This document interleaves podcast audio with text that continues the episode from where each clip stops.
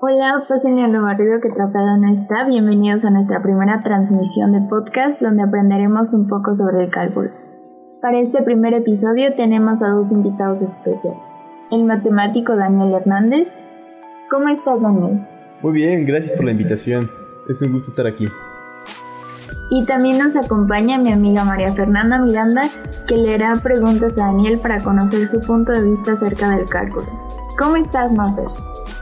Pues un poco cansada porque he estado muy ocupada con la escuela, pero a pesar de eso me alegra estar aquí.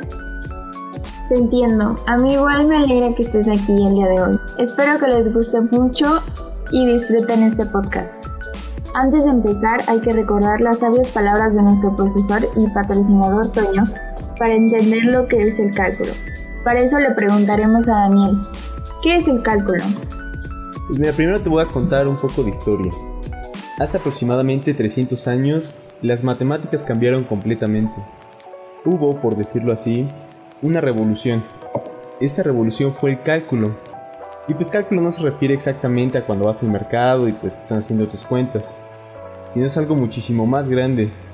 El cálculo es una de las ramas más importantes de las matemáticas y debemos su existencia a dos grandes pensadores, Isaac Newton y Leibniz. Gracias a esto es que tenemos toda la tecnología sin la que no podremos vivir hoy en día.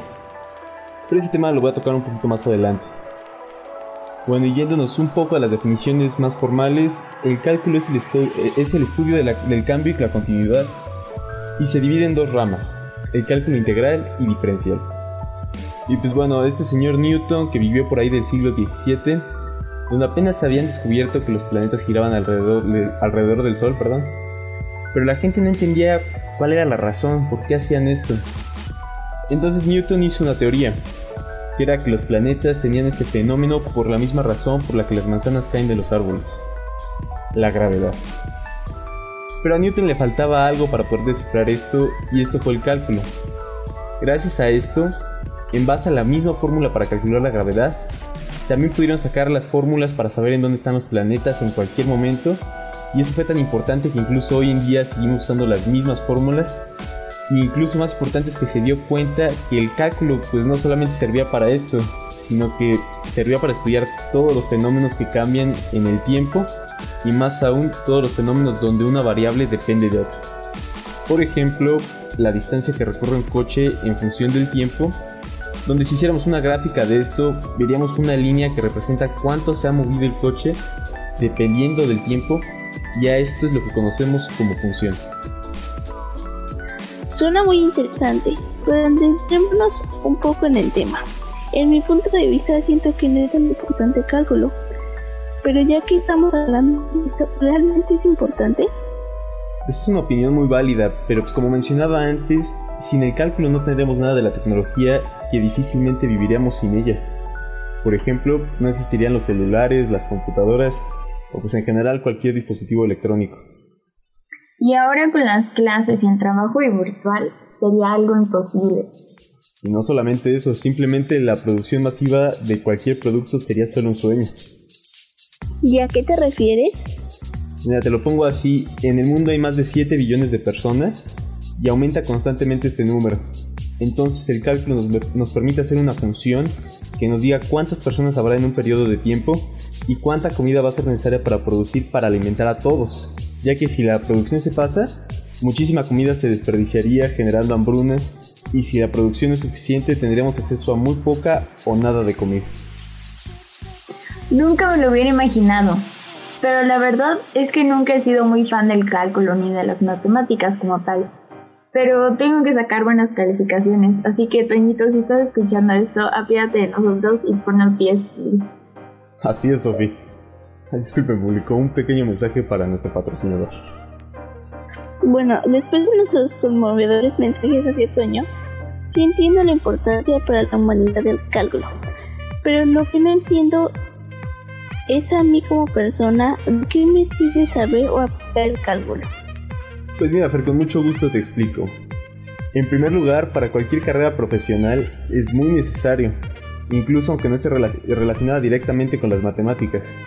Por ejemplo, pues un médico tiene que hacer el cálculo para saber qué dosis de medicamento restar a un paciente en función de su peso, O un artista debe de saber cuánto cobrar por una obra en función del tiempo que trabajó en esta y los costos de sus materiales. Un arquitecto debe calcular las proporciones de su diseño en función al peso que deba soportar. Y ni se diga de los ingenieros y profesionales en las finanzas, pues básicamente su trabajo es puro cálculo. Y de una forma pues más individual, pues puedes usar el cálculo, por ejemplo, perdón, puedes hacer un cálculo de cuánto dinero tienes en función del tiempo para conocer y planear tus estados financieros y pues entre muchísimas otras cosas. La verdad es que me confunde todo esto del cálculo. Creo que es posible hacer muchas de esas cosas sin usarlo. Es más, ya mejor ya salte del programa. Mm. Tranquilos amigos, todos los puntos de vista son igual de válidos. Continuamos con el episodio, pero sin ser tan agresivos, porque en este podcast respetamos la opinión de todos. Solo es una pequeña broma. Bueno, es que aún sigo sin entender muy bien qué ventajas tiene usar el cálculo.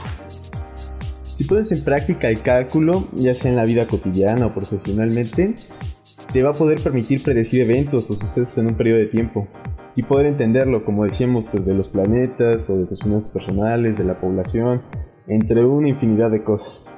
Para cualquier trabajo es muy importante y no hay que olvidar que es nuestra mejor herramienta matemática.